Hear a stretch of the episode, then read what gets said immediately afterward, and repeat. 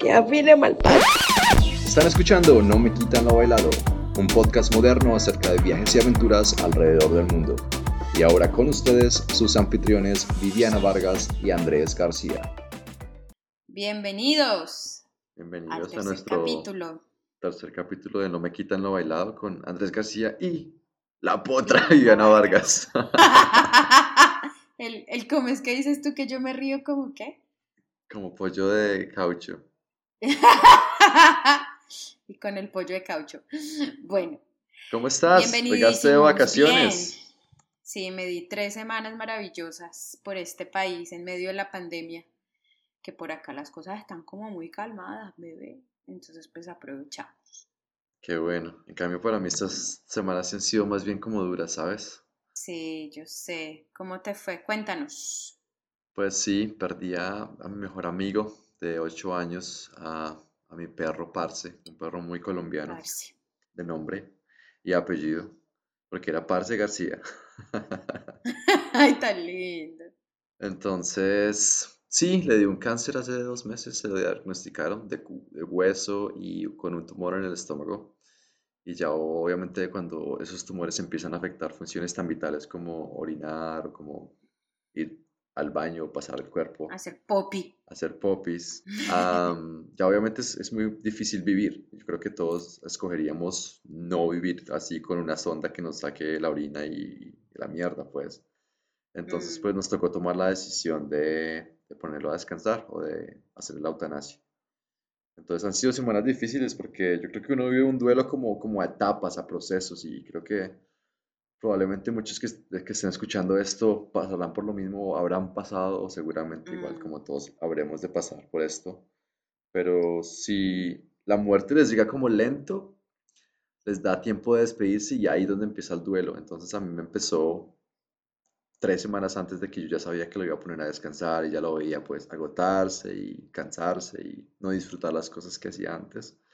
Y ya uno sabe que, que, el momento se acerca, entonces hay muchas cosas que decir y hay muchas cosas que sentir y yo creo que de, de tener la oportunidad de, de, que, de, de, sentir y decir esas cosas porque es importante, así sean animales y no entiendan, así sean personas y No, si entienden, si entienden. Yo sé que el racionalismo tuyo y el de muchísimas personas es pensar que eso son como cosas románticas y, o New Age o qué será pero ellos bobos no son y ellos entienden completamente y el man sabía que tú le ibas a poner a dormir, o sea, a 100%. La cosa es que a mí me parece que para aquellos que han tenido y han amado a sus mascotas saben que quizás ese amor de que uno le tiene a, esos, a, las mascotas es, es, uno de esos amores puros. Tengo una amiga venezolana que me dice, eh, no, chama, es que yo, yo no sé, es que yo creo que a mí se me muere un chamo y yo no lloro tanto. y tiene tres, tiene tres hijos. Un chamito. Entonces, se le perdió acá eh, en el Medio Oriente y vieras nosotros buscando a, no sé, 55 grados centígrados, la perrita anciana, casi ciega, sorda, y esta mujer lloraba, o sea, me decía, yo, o sea, me quiero enloquecer, me quiero morir. Entonces eh, eh, es ese amor incondicional. Todo esto iba a, apuntar a ese amor incondicional que ellos dan. O sea, uno puede ser el humano más pecueca, el gañán, el pichurrio, el tacaño, el malhumorado. Uno puede ser marica. El ubérrimo. El, sí, o sea, el, más, el más pedorro, la persona más maluca. Y el perro es como, te amo forever. Entonces, pues, que alguien lo acepte a uno tal y como es, marica, eso es, eso es como el bonus de bonus en la vida. Entonces, por eso uno los llega a amar tanto. Así que, amigo, lo siento mucho. Tú sabes que estaba desde el momento en que, en que todo comenzó, pero pues que se haga público. Te llevo en mi corazón, amigo, y te abrazo en la distancia. Gracias. Y gracias a todos los que me enviaron mensajes. Fue algo realmente muy duro, pero pues son esas experiencias que hay que vivirlas y yo creo que de eso somos partidarios, yo creo que los dos, y por eso es que nos gusta viajar, porque pues experimentamos cosas y hay días que son buenos y hay días que son una mierda, pero pues todo eso hace parte de la experiencia, porque es que lo que dicen de ah, The journey is the destination, esa vaina es muy cierto. El, el Sí. camino es No, lo que hay que the valorar. journey, eso, the journey is the destination, sí, sí, sí, sí. sí. Entonces, por ese un lado, y obviamente la experiencia, pues, tenaz, o sea, estar ahí tan cercano a la muerte fue, nunca me había tocado una muerte tan cercana, y yo sé que estoy hablando de mi perro y, podría ser pisar, pues, Pero usted nos había aquí. contado, usted nos había contado en el capítulo pasado que usted su abuelito se le había muerto, o sea, usted está comparando, o sea, para usted fue más trauma, bueno, sí, pues considerando Sí, que usted se fue sí. a culiar a la O sea, bueno. ninfómana en el día del velorio del abuelito, pues, ajá, Uno, porque mucho. pues mi abuelo, obviamente, pues es mi abuelo, no es mi papá. Entonces ya da un poco más de buffer, ¿no? A la cosa, para mí. Y lo otro es que obviamente la relación que un hombre tiene con un perro es una relación animalística. Y cuando nos conectamos de esa parte animal con el animal, porque es que un perro usted no le demuestra que usted lo quiere vistiéndolo con, con jeans y llevándolo al centro comercial y dándole las últimas croquetas y pues no sé qué, o sea, usted no puede darle eso a un perro y, y hacerle al perro feliz. Usted tiene que rebajarse al nivel del perro, jugar con él como si fuera un perro, olerlo, lamerlo, porque ese es el lenguaje en el que ellos aman. Entonces, Claro. obviamente, esa intimidad que hay de animal a animal, yo, esa intimidad no la tengo ni siquiera yo creo que con mis mejores amigos o mis papás.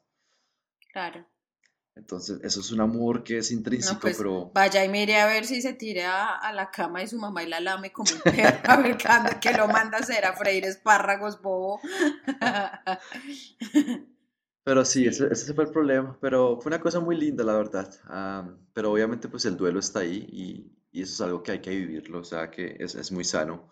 Lloren, desahóguense, pataleen, péguense la, la, la borrachera, váyanse de fiesta y, y ya después unos días vuelven a, a estar bien. Y yo creo que ya ahí voy, voy saliendo porque a uno siempre le queda la, como el, re- no el remordimiento, sino le queda a uno la conciencia tranquila de que uno les ayudó a no sufrir más. No es una decisión fácil, porque quitar una vida no es una decisión fácil, menos la de un perro o la de alguien querido. Pero cuando lo miran ya uno con esos ojos y uno se pone en los zapatos de ellos como, ¿qué haría yo si me levanto un día y no puedo cagar? Y pasan días y no puedo cagar y pasan dos semanas y no puedo cagar. O sea, yo ya estaría pidiendo el tiro pues en un semáforo de gratis, ¿no? Porque pues imagínate. Total, yo te entiendo. Yo lo único, a mí mi, mi experiencia más cercana a la muerte ah, fue mi abuelita, que es el gran amor de la vida de mi hermano y yo fue, fue la abuelita Alicia.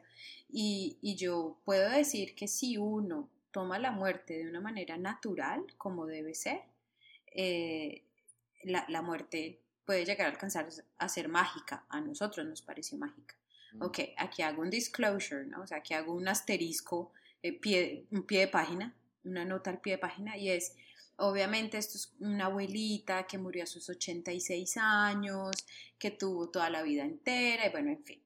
Una cosa me imagino será muy diferente si, digamos, a uno se le muere, no sé, el esposo, el hermano, la hermana, alguien como que uno todavía piensa que la vida entera todavía está por delante y, y- y tiene muchas, eh, muchas cosas por Mm. vivir y experimentar con uno y ellos Sí, sí. también. Entonces, sí, me imagino que eso será otro canto, pero, pero yo me acuerdo que la abuelita, la abuelita como que empezó a prepararse para morir. La abuelita un día no se paró, el segundo día no se paró, se le llevó el médico a la casa y el médico le dijo a mi mamá, doña Ida, doña Alicia se está preparando para morir. Y desde que yo llegué, yo cogí un avión, yo estaba viviendo en Phuket en esa época y cogí un avión y me vine y yo desde el día uno, yo creo que yo en serio con el gordo a veces, mi hermano, le digo el gordo, a veces hablamos y decimos, marica, yo creo que en el pueblo quién sabe qué barrabasadas habrán dicho de nosotros, familiares, amigos, porque yo desde el primer día le decía, bueno, abuelita, tranquila, no se preocupe, morir también puede ser bacano, no le tenga miedo, porque es que, parce, en, en el, no, para nada, en el mundo católico la muerte es como y te espera el juicio final, Sí, sí, sí. y el miedo, ¿no? Entonces, entonces, abuelita, tranquila, perdónenos, la perdonamos, no nos ofendió nunca, o sea, gracias por tanto amor, por amarnos tanto. Y como ella tenía demencia senil, entonces yo parecía un puto disco rayado, yo creo que yo le repetía el discurso para 10 veces al día. Entonces la abuelita, la abuelita eh, empezó a dejar el mundo muy fácil, en contra de toda eh, perspectiva, porque creo que tenemos una prima muy querida que ella es fisioterapeuta y pues el médico decía, no, es que su abuelita tiene, güey madre, ya quisiera yo tener el corazón de su abuelita, mi abuelita era obsesionada con estar saludable pero era su cabecita lo que le empezó a, a fallar con su demencia. Entonces él, él, él, nos decía como prepárense porque pueda que esto esto tomar varios meses, incluso años. Y, pero miren lo que es condicionar el cerebro a que de pronto morir está bien. Y yo le decía a la abuelita, abuelita, tranquila, no se afanen en morir tampoco. Yo voy a estar acá, le voy a contratar enfermera, le voy a contratar médico, no la voy a llevar a un hospital. Eso a mí me parece clave, parce. Todo el mundo se enferma de muerte y ya saben, la cuando, cuando las personas saben que ya la persona está como en las últimas, es como, llame la ambulancia, y entran en pánico, marica, y llevan a los pobres abuelitos, les meten tubos por todas partes y, y o mueren solitos, o mueren con poco de luces, un lugar extraño, frío, fue puta, con lo aburridor que es un hospital, y uno morir ahí, ay, no, muy maluco. Entonces yo a la abuelita le dije, fresca, mi hija, que si hay que pedir bala de oxígeno, no sé qué, se le trae. Entonces yo creo que yo a mi abuelita como que le di ese, ese confort de saber que morir está bien y pues a mí no me van a llegar a ningún lado a morir y a sufrir o a alargarme la vida, la maldita sea, porque yo no me imaginaba reanimando a mi abuelita. y obviamente ella no era pro, eutanasia. No, no, no, no, para nada, pero es que de nuevo, es, es, nosotros es alargarle la vida y no te mueras, no te mueras, por favor marica, la abuelita ya está cansada, si usted quiere irse a descansar, vaya abuelita. Entonces cuando venían las amigas de mi abuelita o los familiares, entonces era como, ay Alicia, recupérate, pues mi, abuelita más paisa que un collar de arepas, ay Alicia, recupérate, hombre, y yo no, a mi abuelita no le digas eso, mi abuelita pareciese que la abuelita ya quiere descansar, dejémosla descansar, que morir está bien. Ay, marica, vos te imaginas cómo me miraban las viejitas del pueblo, pues. Sí, sí. Y cuando se murió, pues nosotros en el velorio, marica, cagados de la risa, cagados de la risa, acordándonos de la abuelita y la gente sí nos miraba como rayado porque pues me imagino que estaban más concentrados en el en, rezar y el rosario y la cosa, tú sabes, la, la tradición. Y, y fueron muy pocas horas. Y ya, chao, se murió, la cremamos, next, bye. ¿Sabes que eso es muy latino? Yo he visto muchos velorios de, que terminan en, risas y yo creo que eso es muy normal para los latinos, no solamente... ¿Sí? Sí, mi familia también se cagaban de la risa lo último recordando pues chistes y, y anécdotas de la abuelita y, no era que uno no los quisiera, pero es, es, es una forma honrar la de, memoria. hacer duelo, sí, de honrar la memoria, exacto. Parce, a mí nunca me tocó, o sea, y eso que uno era, o sea, yo soy, yo soy cartagüeña, o sea, yo soy de pueblo, uno es novelero, o sea, yo me iba a novelerear, o sea, alguien se moría conocido y uno iba, pero pues que yo viera a la gente riéndose en el pueblo, no. No era más de ciudad, o de pronto era mi familia que es como medio disfuncional. Sí, la mía también re disfuncional, mareca. O sea, Te cagabas de dar risa en velorios. Total. Igual. Realmente sí, yo los mejores chistes que escuchaba de mi familia fueron en velorios. Qué chimba. Bueno, quizás pues sí es, como muy de la tradición. Es que eso es lo que te iba a decir, ya como para cerrar, el asunto y no ponernos tan down en este episodio, pero sí la muerte lo, lo acerca a uno más a la vida, lo que lo hace a uno más valorar a uno más las cosas. Entonces lo primero que yo hice mm. apenas pues le pusimos la inyección y salí yo del, del consultorio y ya dejé a mi perro y el cuerpo ahí, pues ahí quedó. Fue llamar a mis papás y decirles yo los amo con todo mi corazón. Y les dije lo que les tenía que decir porque uno no sabe cuándo se vayan a morir o cuándo se vayan a morir. Uno. Entonces, lo acerca uno a la vida de una forma chistosa y, claro. y lo empuja y bueno, eso, eso ha sido y este año se va a, también porque pues como ustedes saben la pandemia está latente aún, uh, yo creo que mi contrato ya no se va a renovar, no lo voy a renovar ahorita que acaba en diciembre, entonces... Estoy sin perro. ¿Qué, ¿qué planes tienes? ¿Estás sin hijos, sin trabajo? Sin hijos, estoy, mejor dicho, con todo el camino por delante. Aún lo estoy cocinando. A ver cómo, Chévere. cómo pasa eso. Pero sí, la, vea que la vida, como dicen, le cierra a uno, a uno una puerta y ahí mismo pues le abre la, la, otra de otro capítulo. Entonces... Total. Hay que ver las cosas así. No hay que echarse la pena ni hay que echarse pues a, a llorar. Además que... Pues como yo Raquel. soy, eh, eh, acuérdense que el, el capítulo pasado yo les decía a ustedes que, que, que yo en esta alma de gitana, marica, si yo no cambio, a mí me va dando como, no sé, a mí, a mí, algo por dentro empieza como en cortocircuito. Eh, eh, para mí eso es como, yo literalmente me lo imagino como un tablero en blanco, o sea, la gran mayoría de gente de pronto estaría como, no, marica, yo ya no, no, trabajo, paila, y, y el perro se me murió, no, marica, y yo, ¡ah!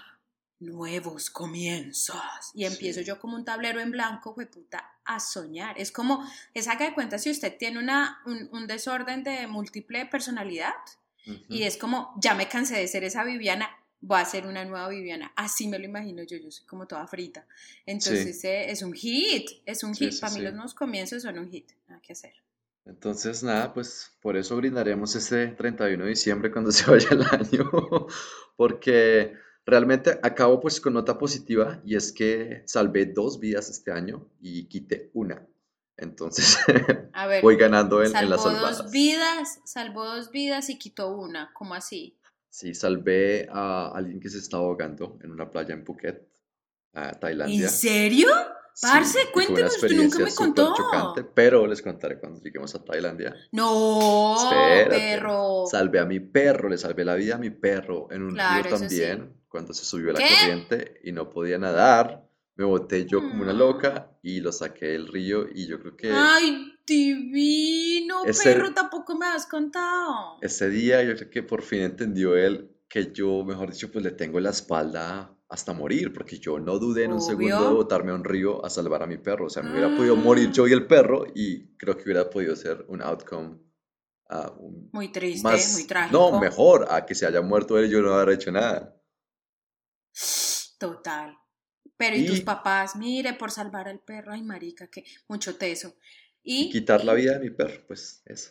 Que no es una es decisión fácil. otra vida, ¿no? Porque mira es que salvar otra vida. E- Es como decir, ¿cuándo, cuándo lo mato? Y esa es una pregunta que se hacen muchos, ¿cuándo lo mato? ¿Cuándo es el realmente no tan tarde, no tan temprano? Y creo que ese también fue el silver lining o la parte positiva de la experiencia, porque ese día que tenía la cita para su eutanasia, ese día fue el día que decidió de comer.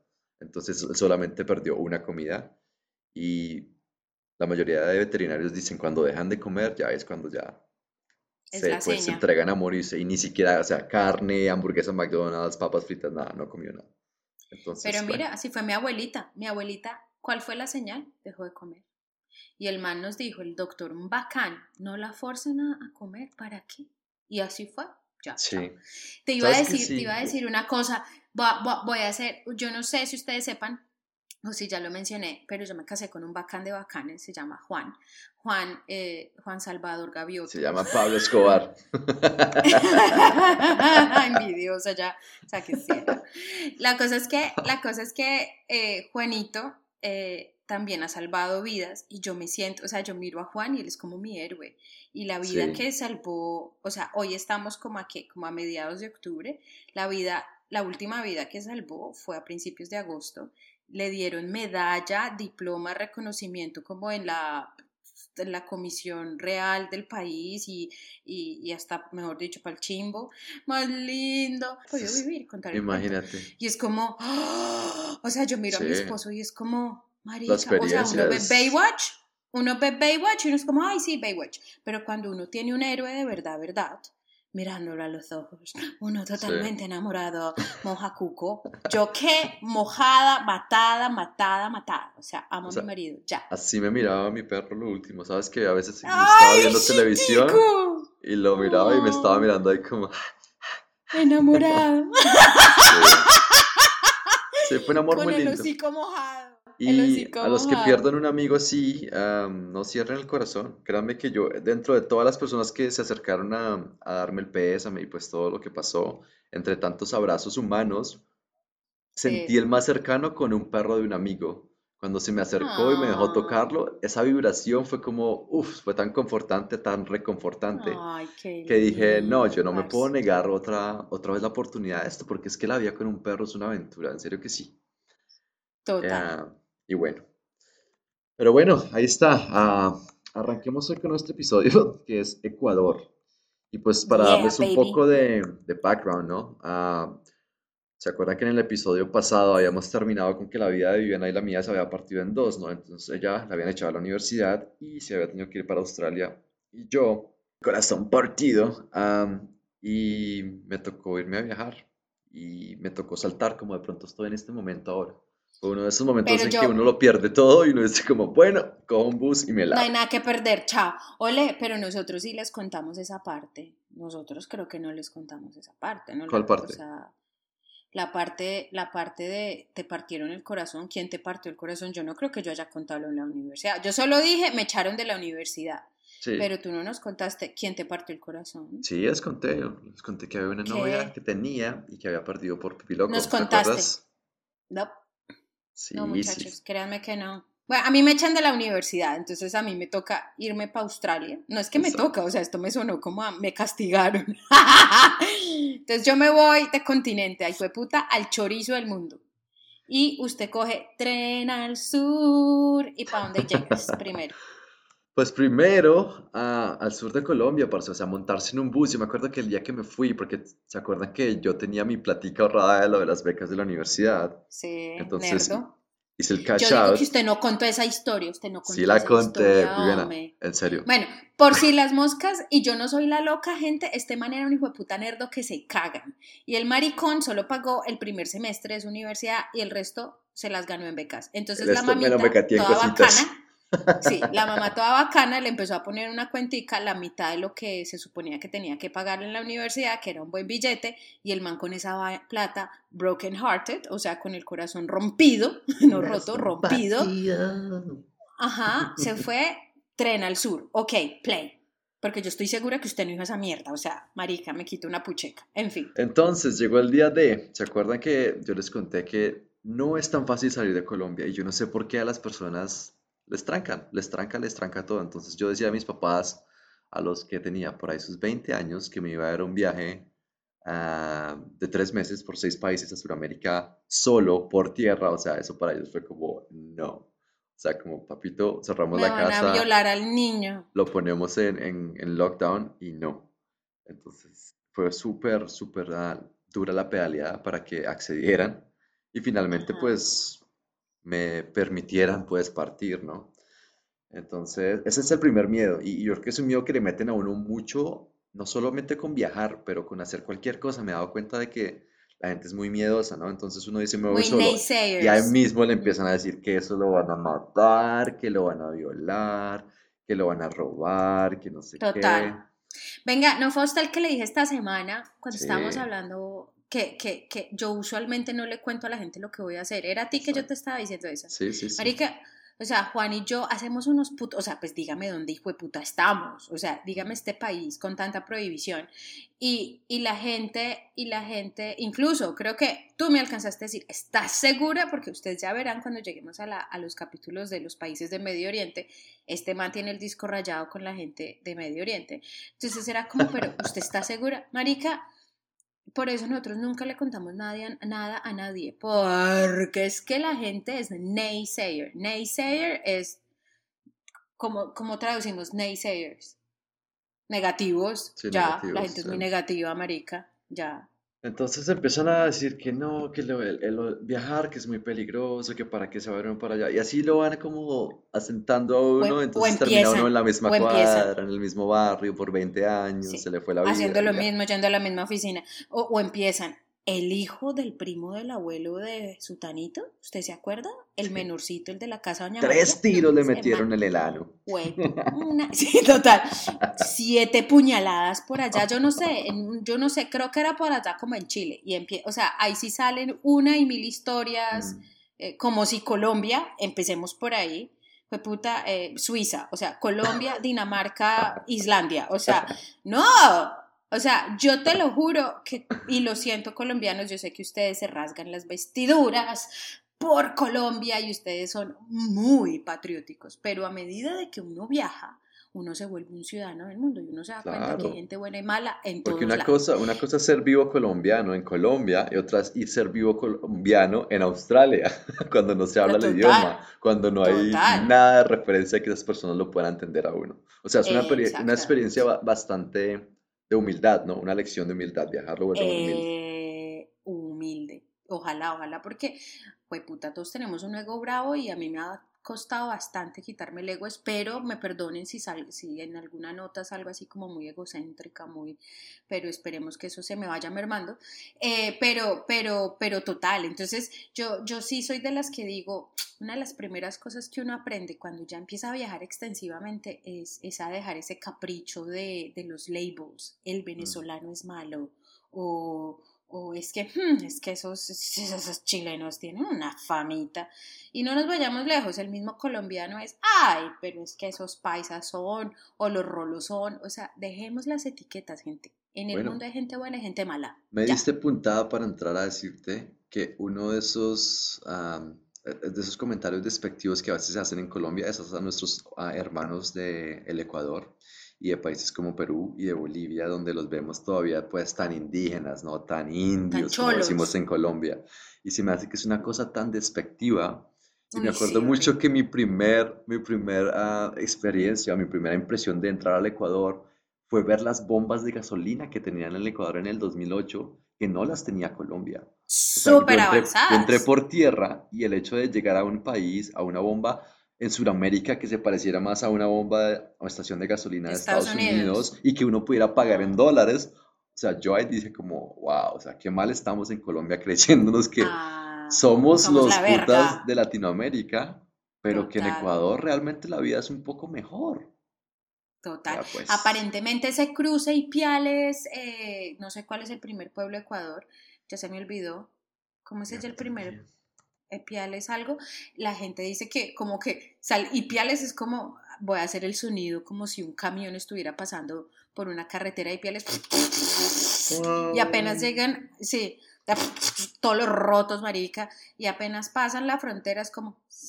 En Rumichaca, es la frontera de Colombia que crucé, en Rumichaca. Ahí está, Rumichaca. Entonces, aparentemente la carretera panamericana cuando está en Colombia se vuelve un mierdero, marica, pero aparentemente de ahí para abajo hablamos eh, Ecuador, Perú, Chile. Aparentemente esa, esa carretera es un hit. Sí. Así que, gente, bájensele los sumos. pero bueno, no todo malo. Realmente pasar por Las Lajas, por ejemplo, y quedarme, haberme quedado en, en ese pueblo que, es de, que queda cerca de Las Lajas, ¿cómo se llama? Ipiales, en Nariño. Ipiales. Mm. Ah, fue una experiencia muy bonita. La catedral, dejando de lado el sentido religioso, pues arquitectónicamente es una maravilla, deberían ir a verla. Sí. Y probar las delicias locales, como el hámster o el conejillo de Indias, para los que no lo conocen. El cuy, bobo, el cuy, el cuy. Pues por eso, para los que no lo conocen, para los que lo conocen, lo conocen como cuy. Rata. O rata. ¿Y, comiste? como rata. ¿Comiste rata? Sí, comí rata. Y sabes que desde ese momento dije como no me importa nada, como que voy a ser un viajero feliz porque me metí en un cuchitril a comer rata con arroz y papa. y, y, ¿Y, cómo era? Pero le veías la forma porque a veces la fritan como con la forma entera y como con la garrita. Ay, qué pecado. Sí, exacto, se le ve la garrita. Pero bueno, como un pollo, eso es como echarle... Obvio, todo sabe a pollo, marica. Todos los animales saben a pollo. Impresionante. Todos sabemos. Deberíamos volvernos Sí, apuesto a que también nosotros amamos apoyo. Deberíamos volvernos más vegetarianos, gente. Sí, ahora realmente que estamos hablando de comida y esto, y, que a esas entonces no tenía un perro, ahora que lo he tenido y lo he perdido, realmente que hay que aprender a respetar un poco a nuestros hermanos animales y, y reevaluarnos. Total. Nuestras dietas y nuestra relación ¿Ya te viste? el medio ambiente. ¿Ya te viste eh, el último, el último documental con David Attenborough? El, el, de Planet Earth. todos tenemos que vernos esa monda. Si no se la han visto, vayan a Netflix, robenle la contraseña a la mamá, algo marica, y, y véanselo, de puta. Sí. estos días estaba pensando que, ¿sabes qué? Me he vuelto más selectivo con, en cuanto a las mujeres y que ahora la, la, cuestión ambientalista juega una parte importante para mí. O sea, si me entiendes, antes decía como, es importante que, que tenga buen Culona, humor. tetona, eh, que, es culé rico. Ay, tan profundo. Ay, va a decir, va a decir este hijo de puta. O sea, ustedes, ustedes que han escuchado este pendejo, ya saben que eso no es la primera cosa que el huevón ve. O sea, ay, ya me vas a timar, pendejo. Estoy tratando de ser decente. me río, me Para río, todos mis me oyentes río. y fans, lo primero que le miro no son las tetas, no es el culo. Las miro a los ojos. Of course, yeah, sure. tus ojos, Los ojos de los nipples. el ojo de atrás, el ojo ciego. el pirata. Marica, el tuerto. No, parce, es que puta, ese comentario lo creyó usted. Ah, Nosotras bueno, sí. ¿para qué? Bueno, ¿y qué? Cuente. Se ha vuelto de un las- determinante de sex appeal. Me sí, parece si me dice que es ambientalista y, feminista, tiene Se más. le pone duro. Sí, se le da como a rata, como a los cuis. Ay, tan cochino. Si ven niñas, es lo primero que ven, no es eso. Bueno, y Ah, entonces comimos cuy. Y de ahí entramos a, al Ecuador, hombre, y entrar al Ecuador. es- es- esa sensación de cruzar una frontera, yo creo que es una de las mejores sensaciones del mundo para los que viajamos. Sobre Es todo como, por como, tierra, como ¿no? el shot de heroína que nos dan como cuando cruzamos la frontera o aterrizamos, es como, y bueno, llegamos a Quito. Quito es una de las primeras paradas que hay en, en mi gira por Sudamérica, pues empecemos por la capital. Y Quito obviamente es una de las ciudades más bonitas que hay en los Andes, ¿sabes? Porque tú no has estado, pero cuando tú llegas a Quito es como estar en una candelaria. Y ese es el ¿Y ese es así? Quito. Y todo es así, No. porque hay muchas montañas, y hay muchas iglesias, hay mucha parte que es ah, súper ah, pues, Colonial. colonial. Entonces Quito es, es muy así. Es, es mucho más a veces que la parte colonial nuestra de, de- de Colombia. Ajá. Y pero me imagino que tendrá su parte moderna también, ¿no? Sí, Quito tiene su parte moderna también y tiene una zona rosa donde hay restaurantes y bueno, ahí está Quito. Quito es, Oye, pero entonces de- suena muy parecido a Colombia, ¿no? es muy parecido a Colombia, pero es más pequeño. Y pues obviamente en Ah, no, pues, población ya son pequeños, en cuanto a ciudad, tamaño, son pequeños y entonces eso la hace un poquito más acogible. Ahora, lo interesante Ok. de Quito es que Quito está rodeada por volcanes. Entonces hay volcanes Sí. a donde tú puedes ir a hacer hiking. Casi no me llega el viaje lejos, Viviana. ¿Sabes que en Quito también casi cuelgo los guayos? ¿Y por qué? Porque pues me fui a escalar este, a este volcán que se llama el, el Rucupichincha, ¿no? Y pues este volcán, creo Sí. que el teleférico sube como a los 4.100 metros de altura, que es más alto que Ajá. Bogotá ya, ah, o que Sí. Monserrate, pues. Y Le de ahí para adelante, entonces no, obviamente tú sigues subiendo, pero a medida que sigues subiendo, pues ya hay que aclimatarse con lo que es ropa, con lo que es equipos, con lo que es cosas ya para escalar No, el profesionalmente oxígeno, bobo. más de metros. No, no tanto oxígeno, pero pues traje de escalador, ajá. pues. Pero Ajá. jeans, en zapatos, deportivo. Y usted no veía a la gente en el teleférico. En el teleférico usted no veía como uno de estos animales, no es como los No, no, no, otros, no, no, porque mira, uno va al teleférico y como en Monserrate, llega uno a un mirador y ahí te puedes quedar y ya.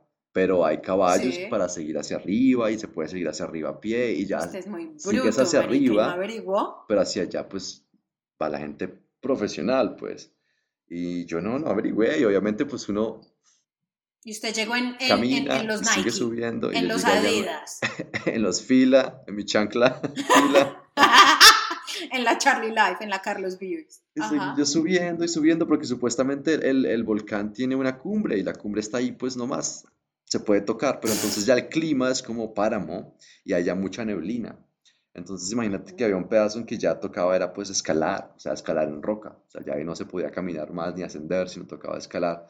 Y yo no podía ver la maldita cima por la neblina, porque pues ya hay mucha neblina. Entonces pues yo Estúpida. dije, no, eso ya está aquí nomás, o sea, estos son Ahí. escalinatas y ya se toca la Y cima. solo. Y empecé a subir, yo solo. solo, solo, sin cuerdas, sin nada. Empecé a subir, a subir, a subir, y yo, puta, ¿dónde está esta cima? Y ya, obviamente cuando atravesé Ay, el límite de la neblina que no me dejaba ver hacia arriba, pues tampoco podía ver hacia abajo. Entonces, imagínate yo colgado en una piedra sin saber para dónde coger para arriba porque no veo un culo porque hay neblina, o para dónde coger para abajo porque no porque hay neblina. pues no ves. Entonces sí. no veo, entonces yo obviamente estaba ahí colgado, pues, y, y yo había subido unos buenos 10, 15, 20 metros, que pues no son tan, No, eso es altos, harto, no, eso es muy pero cáigase, uno perro, cae mal. completo. uno cae mal, exacto, sí, el coxis. Yo, ay, mi No, ni coxis. siquiera. No, chao, sayonara. Parce, usted es estúpido. Bueno, siga contando. ¿Qué pasó? ¿Quién lo salvó? ¿Cómo hizo? ¿Qué? Imagínate, yo me quedé ahí como yo creo que por 10 minutos, weón. Y imagínate, es cuando uno lo ponían como de pequeño en el patio del colegio aguantarse pues al sol, la, la cunclilla, el squat Sí, de, de con castigo, los ¿no? brazos arriba. Exacto. Sí. Ya hay un momento en que tú ya, pf, baila, colapsas, ¿no? Entonces así estaba yo ya a punto de colapsar y, me acuerdo que siempre que cuento esta historia les digo a las personas que McDonald's salvó mi vida porque en esos momentos en que yo estaba colgado ahí, lo primero, ¿Vino lo último, lo último, no, lo último, a violarme. Presa fácil. Ajá. Así lo quería ver. Uy, me pone así, me dijo. Pagando. Colgado, bueno, bueno. Ah, colgado como en bus que va, que va lleno, ¿no? Que de eso hablamos. Sí, Así con las como patas de abiertas. plátano. Sí. Así estaba, como, una, como, una, como un gecko. ¿Cómo le llaman así en. Colombia? Ah, Eh, lagartija. La como una lagartija en pared. Así estaba yo. Y ahí, el último pensamiento que se me pasó, antes ya pues de decir, fue puta, me suelto ya, la de Dios, ya caigo con la maleta. Porque obviamente yo llevaba una maletica. Entonces, mira, esto fue lo que hice. Yo llevaba una maletica. Una toto, la típica Exacto. toto. Entonces yo dije, no sé qué tan Ay. alto estoy, entonces me quito la maleta, la dejo caer y pues miro a ver por el sonido qué Calculo. tan alto estoy. Marica, yo dejé caer la maleta y la maleta como... ¡pa! Y yo como, no, eso suena muy alto. Entonces Perro, y usted, y usted acató, antes de tirarle hijo de puta maleta, usted acató a dejar los papeles en su, en, en su jean. Yo me metí que- a la cédula que a la boca. Obvio, perro, para que lo reconocieran Bajo y le llegara a la casa, marica, o algo así. retornar a esta dirección. Imagínate, la ironía, o sea, salí yo de mi país a viajar tres meses, seis países, y en la primera ciudad a la que Se llego ya primer- estoy sí, colgando los guachos. Marica. Ya me imaginaba a todos en mi barrio, se los dije. Bueno, Y usted se convierte en la leyenda. El hijo del primo del abuelo, este muchacho García. se matió en el Cotopaxi. Pero venga, idiota, yo quiero saber cómo putas sobrevivió. Bueno, Bueno, vete, entonces ahí, estando como lagartija pegada a pared, después de que boté la maleta, obviamente alguien pues como, ¡Hey! ¿Quién está allá arriba? Y eso fue para mí como, "Hue puta, como la voz de un, de un ángel, pues, Dios. porque yo no lo veía. No, no, el diablo, porque me decía que quién está allá arriba. Si hubiera sido yo, se hubiera dicho quién está por allá abajo. Decía como, no, además era la voz de una mujer, entonces sí, más diabólica la cosa. Ay, ¿qué tal? Este hijo de puta te va a la madre, perro. Ah, pero entonces sí, empezó, empezó a gritarme como, ¿estás bien? De-. Entonces yo le dije como, no, no estoy Mi bien. mamá. Y ahí como que la niebla se fue disipando un poco y me alcanzó como a ver, entonces ella me empezó a guiar, me decía, no, mira, tú lo que tienes que hacer es poner tu pierna izquierda, ahí abajo hay una roca, ponla, y así de poquito a poquito me ayudó a bajar. Ah, Y obviamente lo primero que me hizo fue me metió un regaño ni al tenaz, como, ¿usted cómo se le ocurre? Y yo como, bueno, ya, gracias por salvarme la vida. ¡No! ¡Venga, lo regaño más! ¿Y qué tiene que ver McDonald's ahí, estúpido? Pues porque lo primero que hice, apenas, o sea, eso fue el último pensamiento que tuve, pues antes de escuchar esa voz, y lo primero que hice cuando bajé del volcán fue coger un taxi y decirle, venga, lléveme a McDonald's. Pendejo, Y marica. esa hamburguesa fue como, oh, renacer, fue como realmente la comida de la resurrección, la de Lázaro del otro día. Pero venga, lo que lo salvó a usted no fue nada huevonada, fue tirar la maleta. Fue la única manera que alguien, y en ese momento que alguien estaba al lado. Me imagino que la persona lo escuchó No, yo lo veo como un pensamiento que lo hace a uno aferrarse a la vida, ¿no? Es como, no, puta, no me puedo morir, como qué chimba sería comer McDonald's otra vez, ¿sí me entiendes? For reals, marica, yo pues estaría pensando en cualquier otra cosa menos en McDonald's, pero oh well. Yo y McDonald's ejemplo, vamos Gracias, una culiadita antes de morir. Mm. bueno, no me Una- escuchó, no me escuchó una- lo que una dije, doble- ¿cierto? Sí, te escuché, pero para mí una ¿Qué? doble queso le gana eso. A culiar. Sí, pues, culiado ya culiado bastante, pero ¿cuántas te puedes doble queso comerte sin que te engordes como un cerdo, weón? Esos Whatever, doble quesos son, son lujos, Prioridades, no, son gente. lujos que no se pueden uno darse todos los días. Culiar, culiado todos Ok. los días. Sure. Ole, bueno, Sobrevivió, contaste la historia. Sobrevivió. Pero, pero, ¿y qué te dijo la vieja? Como usted estaba muy lejos, o sea, eso no es ahí, o ¿qué, qué más le dijo? Cuéntame. Nada, pues me dijo que para qué subía así, sin zapatos, sin equipos, y no sé qué. Y yo como, uno que es bruto, señorita, perdóneme. Y la Uno vieja que- con el mega uno es así, yo soy bruto. Y así me hizo la vida. Total. Y la vieja con el mega equipo, me imagino. O sea, Sí, además que ella, ella llevaba como dos turistas, como alemanes, porque era como un guía, ¿no? Entonces me imagino que los manes... Y los alemanes te miraban como este iba de puta chimchumbiano. Esta gente es muy pintoresca. Los locales son muy pintorescos. no tienen ningún record de su propia vida, o sea, no Exacto. tienen ningún pensamiento positivo acerca de Sí. sobrevivir. Uno lo hace por la aventura, por la aventura. Venga, y pre- siguiente pregunta que me surge. Si yo las razones por las cuales no he ido a Ecuador es porque si yo no voy a ir a Galápagos por lo menos por dos semanas, yo allá no aparezco. ¿Fuiste a No. Galápagos? No, Ah. obviamente no. A ver, no, iba de mochilero, o sea, es, entremos a- al costo. No fui a Vale, Galápagos porque iba de mochilero. E ir como mochilero significa, uno, quedarse en hostales. Dos, comer comida de calle. Tres, andar en transporte público. Y cuatro, escoger las atracciones de entretenimiento y cultura a las que se quiere acceder y hay que pagar muy estrictamente porque si hay 10 museos, se puede escoger una, solamente uno o de pronto ninguno. Entonces, obviamente, Galápagos estaba totalmente fuera del alcance, tenía todavía cinco países por delante. Am, entonces, no fui a Galápagos, pero te recomiendo ir a, a Ecuador, porque mira que Ecuador para mí fue también mi primer encuentro con el Océano Pacífico. Viniendo de Colombia, yo en ese entonces no había visitado Chocó, ni había, ni había visitado la parte del Pacífico colombiano, pero ah, en Ecuador hay una parte que es más asequible. ah, es un pueblo que se llama Montañita y es un pueblo que es muy famoso en el circuito de Sí. backpackers o de trotamundos a nivel mundial, como lo puede ser Khao San Road, o como lo puede ser Angkor Wat, o como lo pueden ser todos estos sitios que son ah, icónicos del, del circuito mundial pues, de backpackers.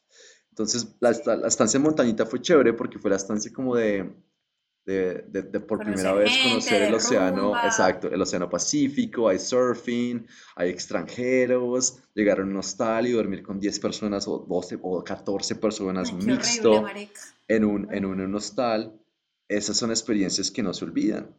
Y obviamente... Marica, le voy a decir una historia. Le voy a decir una historia, perdone que yo he tenido la fortuna de ir al Pacífico colombiano un par de oportunidades, pero mi primera vez, yo tenía por ahí como 16 años, y nos vamos con una de nuestras grandes amigas de la infancia del pueblo, y la mamá y una prima de nosotros, ya señoras grandes, que porque querían ir a Buenaventura y a La Bocana. Marica, nunca vayan a La Bocana, bueno, mentiras, no. Si La Bocana no ha superado lo que pasó hace, yo tenía 16 años, 40 menos 16, hagan la matemática, esa cantidad de años no vuelvan. Si ya lo superaron, 24. vuelvan. Marica, hace 24 años esa monda era asquerosa. O sea, yo me acuerdo que nosotros llegamos y mi mamá, y bueno, ¿cómo les fue? Y nosotros no queremos ni recoger los pasos allá. O sea, cuando yo me muera recojo todos los pasos menos ese. Eh, pero lo que no es conocer. Cuando uno eh, va a Buenaventura, que, marica, de verdad que es que es quizás uno de los puertos más contaminados que yo haya visto en mi vida. Y he vivido, o sea, con decirte que yo viví en Port Melbourne, en el, en el puerto de Melbourne. Entonces, eh, este es el puerto, o sea, esto huele a kilómetros de distancia, a culo, rodado. Eh, entonces, digamos que el que no sabe explorar y no sabe llegar va a lugares muy feos, pero hay lugares muy bacanos, muy cerca de Buenaventura, súper lindos. Mm. Eh, y pues, qué decir de Chocó, eh, que a mí me parece además la, la, la jungla más bonita. Pero la otra cosa que les quería, les quería decir, sin irme a, a lo que sucedió, es yo hice backpacking en Estados Unidos, pero la primera vez que yo intenté llevar a Juan a hacer backpacking, Juan se sentó en el dormitorio, eh, habían como 15 camas, mixto, obviamente, Sacó una pistola. y la... No, Juan se sentó y no, Juan es muy activo, Juan es una persona que todo el tiempo está haciendo algo. Juan se sentó, soltó su backpack y miraba al piso y miraba alrededor como, como cuando una mujer va a tener su primera vez que uno no sabe qué hacer, así. Entonces es, como, mi amor, Y yo me acuerdo que yo lo miré y yo me lo calculé y dije, este man marica va a colapsar 3, 2, 1 y yo, mi amor, ¿quieres que baje y pregunte si hay habitaciones privadas? ¡Sí! cogió, o sea, no, ni me dejó terminar, ¡sí! Y cogió la, la- el backpack, vamos, vamos y averiguamos. O sea, prefirió pagar más para quedarse en una habitación solita. Juan, ese cuento de compartir con gente marica, o sea, el man le iba dando como una embolia cerebral profunda. O sea que mi- mis épocas de backpacking murieron muy tempranamente. El poco backpacking que yo hice fue en Estados Unidos y, y, y ahí quedó la historia. Y la verdad, yo miro para atrás y digo, ay, qué chimba que ya, ya pasé esa, esa etapa. Porque, bueno, para todos los que están jóvenes y quieren viajar, backpacking es la mejor manera de hacerlo porque uno puede ir mucho tiempo a muchos lugares de una manera muy barata y conocer mucha gente. Pero no, marica, yo a los 40 años backpacking, no. De Ya no te aceptan. Como que fronzo. Ah, No, hay no, no, límites y de me edad vale en los estales. Me 35 vale chimba, creo así que me es. acepten. Así me acepten, vale chimba. Chao. Bueno, pero Pero para bueno, mí sigue. descubrir esa, esa, esa, ese universo del backpacking fue lo mejor que me pudo haber pasado porque es que se pasa muy bueno. O sea, es tan buena la camaradería que puede llegar a darse en la habitación, en el lobby del hostal, que tú terminas pasándotela con esa gente por los próximos dos o tres días, haciendo cosas alrededor de la ciudad y entonces se unen para ir a las mismas atracciones porque todo el mundo va en el mismo plan, todo el mundo quiere ir a conocer el malecón en Guayaquil o quiere ir a la catedral de no sé qué en Quito, entonces todo el mundo está en ese plan y obviamente uno como latino, pues uno no es local, pero tampoco es uno pues totalmente extranjero. Entonces yo me acuerdo que yo estaba desayunando en, en el hostal, en la terraza del hostal en Quito un día y un japonés les estaba contando cómo el día anterior lo habían atracado y le habían robado la cámara. Ay, María. Entonces yo decía, obviamente, pues porque viniendo de Colombia, si yo veo a un japonés con una cámara, whatever, caminando por la séptima, yo digo, lo van a robar en algún momento. No puede ser ya, pero pues después o lo que sea, ¿no? Ah, entonces uno no hace esas cosas de latino porque pues uno conoce. Entonces yo era como, ¿puedo dar unos tips? Entonces yo les enseñaba como a no dar tanta papaya. Venga, los, los educo en amor. calle, en el barrio, chico. Ujú. Entonces les daba cátedra y, y ahí nos fuimos haciendo amigos y, y obviamente pues el lenguaje se va practicando. Te conté que yo había ido a Estados Unidos a practicar inglés, bueno, entonces esta era otra oportunidad de practicarlo y, y de encontrar esa camaradería para ser amigos de otras partes del mundo. Eso fue algo muy, muy, muy bonito y algo que le agradezco mucho al backpacking porque no solamente se encuentran amigos, también se encuentran Ah, amigas. Ah, empezó a sacarle el taja lápiz. A Y ahí empecé, al- al porque lápiz. ahí me empecé a dar cuenta que las mujeres de allá venían a ver la arquitectura local, venían a probar la comida local, pero también venían a probar la comida local. Ajá. ¿Cuál comida? Pues este Muchacho salchichón. Ahí le dice salchichón. Ok. Eh, la salchicha en lata. La chipolita. La de cóctel. Sí, esa. Mira que te hago un comentario, espérate. ¿Alguien se ha puesto alguna vez a mirar? Y yo sé que te, te va, te va a parecer un dato tan estúpido como useless, pero es real y es algo que los latinos deberían sentirse orgullosos. Y es que cuando miran el tamaño promedio de los penes ranking en el mundo, los latinos no están tan jodidos. Están en el top 10 con los africanos. Y vale, parce, Por eso te digo, verga, yo sé ¿en que vale verga, pero Pero entonces, si me vas a hacer ese estamos. comentario, la gordita va a hablar al respecto. ¿Ok? ¿Ok? Ya la sabemos que no es tan grande, Yo- que es como se use, bla, bla. bla. No, no, no, no. Ni siquiera cómo se usa. La lengua, mi amor. La lengua. El clítoris. El área alrededor del clítoris. Nosotras no nos ven, muy pocas mujeres se vienen vaginalmente en términos de penetración. Entiéndanlo. Sí, si además de eso usted se mueve una chimba, mi amor, ganaste el cielo. Si además de eso, y antes de eso, y más importante que eso, el punto G está entre las dos orejas. ¿Cómo nos meten el cuento, marica? O sea, es que, es que dejen ese cuento, o sea, y en serio, que no, no, no suden tanto. Por, es como yo con el culo y la celulitis y las estrías. Yo tengo Yo soy la reina de la celulitis y la estría. Y yo le digo, y Juan empieza, qué rico ese culo. Y yo, mi amor, mírame, mírame la cantidad de, de, de celulitis, rome, la estría. Y me dice, yo no me fijo en eso. O sea, el man que de verdad te va a comer bien y te come rico, no miras huevonadas. Mm. Si alguien opina en la cantidad de rotos que tiene tu culo, aparte del ano, vístete y vete. O sea, chao, ahí no hay nada que hacer. ¿sí? Pero, pero en serio, muchachos, que ustedes no deberían avergonzarse en lo absoluto. Es que es más, eso no debería hablarse. En No se avergüencen no porque lo debería hablarse. tenemos grande, eso es lo que estoy diciendo. Vayan a un- sauna que- en Tokio o en Corea y quítense la toalla con gusto porque allá la gente va a decir, puta.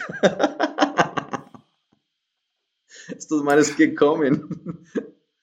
Además que yo creo que ellos están tan acostumbrados a, a verse desnudos que así ustedes lo tengan más grande, esos manes les va a valer verga. Pues, Porque es eh, que es el que no está acostumbrado a desnudarse y a estar, y a estar frente a otras personas desnudo, el que tiene eh, la actitud de juzgar. ¡Ay! Mírale las tetas caídas. Mírale la hueva extraña. Porque yo me acuerdo cuando la gordita, o sea, perdónenme que salte a Colombia, pero yo no estaba en Ecuador, o sea que supérate, parcero, o sea, te va a tocar bear with me.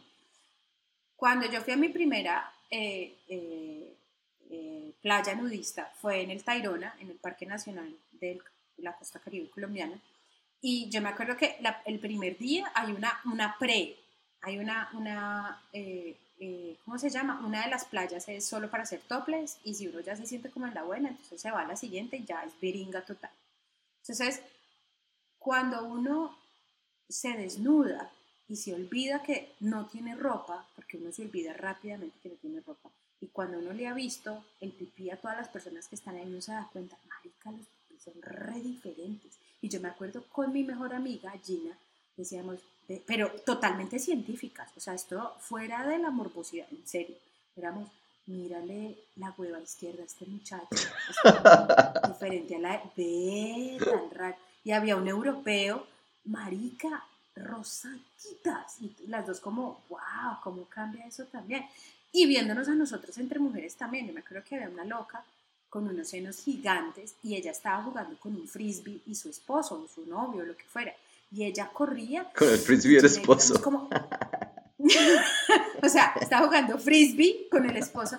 La cosa es que ella corría y eran tan grandes los senos que, que se sentía que dolía. Entonces yo me acuerdo que, que Gina y yo éramos como, ¡au! ¿Sí? O sea, pero no de manera fea, sino que fue tan bonito contemplarnos en nuestras diferencias y, y rápidamente a los 10, 15 minutos tú ya te olvidas de que estás completamente desnudo. Bueno, pues Sí, esa era la entonces, experiencia Yo que en yo, serio, que yo pues tenía. en serio, por eso te digo, por eso te digo, cuando tú te empelotas, pues claro, porque tú, tú vienes de una cultura donde estar en pelota es un puto tabú, más en comunidad, y tú, y tú sacas detrás, sacas ese moco elefante que tienes, pues estos manes tienen como un, un- un champiñón de grande, entonces pues tú crees que eres la verga, sí, marica, o sea, tú- tú- el portobelo, entonces, no, ni siquiera, esos blanquitos. Pero, pero entonces tú tra sueltas ese moco elefante y tú te sientes desde tu perspectiva colombiana y latina, mojigata, oculta, eh, eh, eh, sí, muy, ¿cómo se dice? Prude. eh, Se me olvidó también. o sea, como, como, como, como, como asolapados ahí la cosa. Sí, mojigato. Entonces, es- sí, entonces tú la sueltas, pero eso de verdad les vale verga. Porque es Mm. que ellos llevan viéndose en pelota en la intimidad toda su hijo de puta vida. El único que se está fijando en las guanadas es usted. Sí. Ya, he dicho, Pero bueno, to- todo eso era lo que yo experimentaba con la ropa puesta también, muy parecido a lo que tú me describiste en este ambiente de backpacking. Entonces, obviamente, estar esos días en la playa en el Océano Pacífico haciendo surfing con toda esta gente, pues fue, fue súper chévere. O sea, conocer gente de la Argentina, de Dinamarca, ah, de Suiza, de Suecia, de todos lados. Ah, y de ahí bajé hacia la parte de Guayaquil y la ciudad de Guayaquil, que a orillas del río Guayas, y qué calor, o sea, me imagino, haz de cuenta como llegar a Onda, La pues, humedad. que llega uno ahí al- a, a orillas del río pegado y ese calor tan puta que hay ahí. Pero Guayaquil es, más, es una de las ciudades tan bonitas, tan bonitas de, que yo creo que he estado, porque es como un, un Cartagena en los Andes, o como un Cartagena ribereño, pues. Qué de río. lindo. Como un Mompox, como un Mompox. ¿Sabes que puede ser así? Yo creo que sí. Tiene su, su arquitectura colonial y tiene su, su parte del río y tiene... ah, Me acuerdo que cuando yo fui, habían hecho algo que se llamaba Malecón 2000, que era un malecón hacia el río, entonces era, era como una, como una alameda por la que se podía caminar. Y Sí. ah, era súper bonito, pues para eventos, y había, había un cine, y me acuerdo que había el calor tan hijo de puta, que me metí a un Mm, con las cine solamente para escapar el calor. Y la película que estaban pasando era Kung Fu Panda.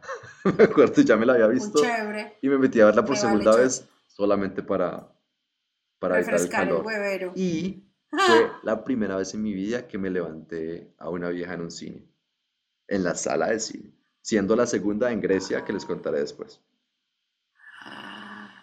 O Entonces, sea, que eso se fue profundo, eso se fue profundo, ¿no? Porque pues Se le fue hondo, el sí. A, ah, a- la situación, sí. digital, digital.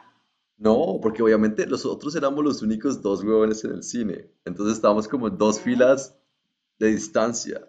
Y entonces Sí. yo la miré, ella me miró, nos reímos y como que llegó y se sentó al lado mío y me dijo, ¿también ya te viste esa película? Y yo como, sí, ya me la vi. Y me dijo, es que hace mucho calor afuera. Y yo como, fue lo que pensé. Adentro también, entre mis pantalones también. Todo caníbal. Todo básico. Aquí también. Am, pero sí, y sabes que de ahí salimos para uno de esos bares que había en el malecón y terminamos pues pasando el resto del día juntos. una noche loca, ¿cómo es? Una noche de copas, una noche loca. Pero eh, es algo también súper chévere, o sea, es- esa experiencia fue súper, súper chévere, porque ella era ¿de ¿dónde era esta señorita? Como de Alemania, como de Suiza. Ah, es que esas viejas son re straightforward, me encantan, me encanta, me encanta eso de, de- de ese tipo de culturas, o sea, yo no sé, yo, o sea, yo no soy lesbiana, pero, pero a mí me parece que al hombre latino con la mujer latino le toca remar, marica, o sea, esto Uy, es un sí. cortejo, esto, fue puta, esto, usted, usted ha visto sí. esos, esos, esos, esos eh, aves de, de Papúa Nueva Guinea o de Borneo, marica, que son así un, un despliegue de pluma multicolor y con baile todo, Pues mira, yo cuando me fui exótico. Colombia, Ah, yo cuando me fui de Colombia había estado, y no es por aquí dármelas pues, pero había estado yo creo que con 3, 4, 5 personas a lo mucho, pues, a lo mucho, 21 años de vida. Cuando yo volví de Colombia, ese número se había triplicado.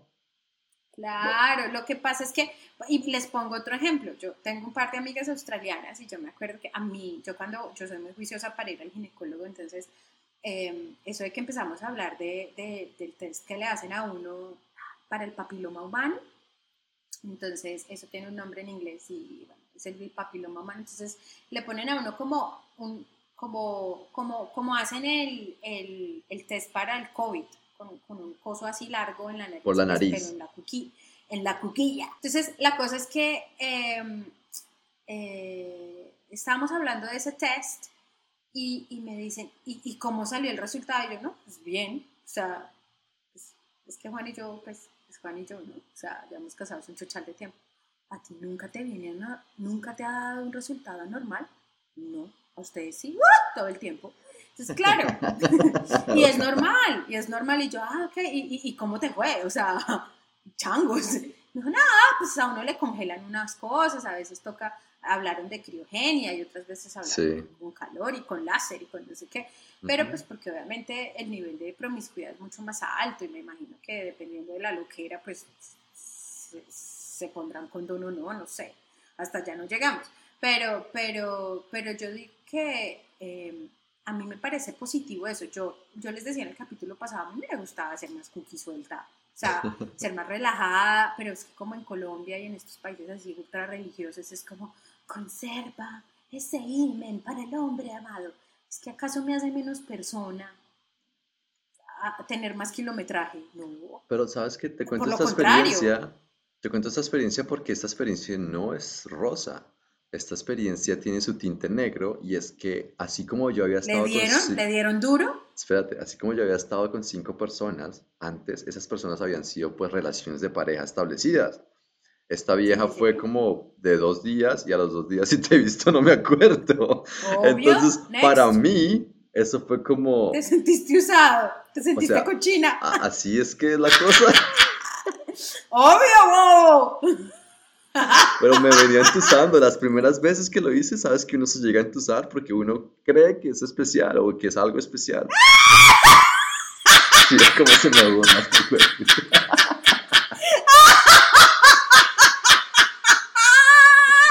Yo me imagino la cara del alemán es como, si te vi no me, no me acuerdo. ¡Chao! ¡Next! y tú Ah. La fragancia de tu cuerpo me llama. Sí. Tan bobo. Ay, Sí, sí. Eh, pero bueno, esos días fueron porque es que además que uno termina haciendo esas cosas cuando viaja. Entonces, si uno se copia con alguien bien, entonces uno termina haciendo cosas de parejas por vivir la experiencia de parejas en esa ciudad. Pero eso no quiere decir que esas relaciones vayan a trascender. Algunas No, trascienden. amor, la foto queda bonita, la publicidad queda una chimbita, pero next. O sea, Entonces, chao. con esta vieja caminando de la mano por el barrio de las Peñas en Guayaquil, que es súper bonito. Marica, Fuimos al Cerro ilusiones. Ya, Santa Ana. Ya, ya, espere, Le compré un espere, peluche. ya. Nos No, tomamos una foto. Espere, marica, yo me imagino este man así caminando por el malecón y no, ya me van a dar la, la ciudadanía. chicaneando, Ay, porque marica, ella era, ella era mona de ojos azules, yo chicaneando, yo como si ven perros, ¿cómo es que se hace? No, pero yo me lo imagino usted montado, marica, o sea, no voy a tener pasaporte de la Unión Europea, vamos a tener los chinos de Mixed Race, o sea, no, hello, no, mi amor, no. Bueno, subimos al Cerro Santa Ana, miramos la cosa desde arriba, el- el- el- la ciudad, el malecón, La cosa. ah. am, y ya, y llegó tiempo de seguir hacia el Perú. y ya, ya ahí queda. el eso es otro capítulo capítulo. siguiente. Gracias, síganos en Yo. redes sociales, ah, compártenos. Besos para todos. ¡Chao! Chao, pues, chao, chao. chao.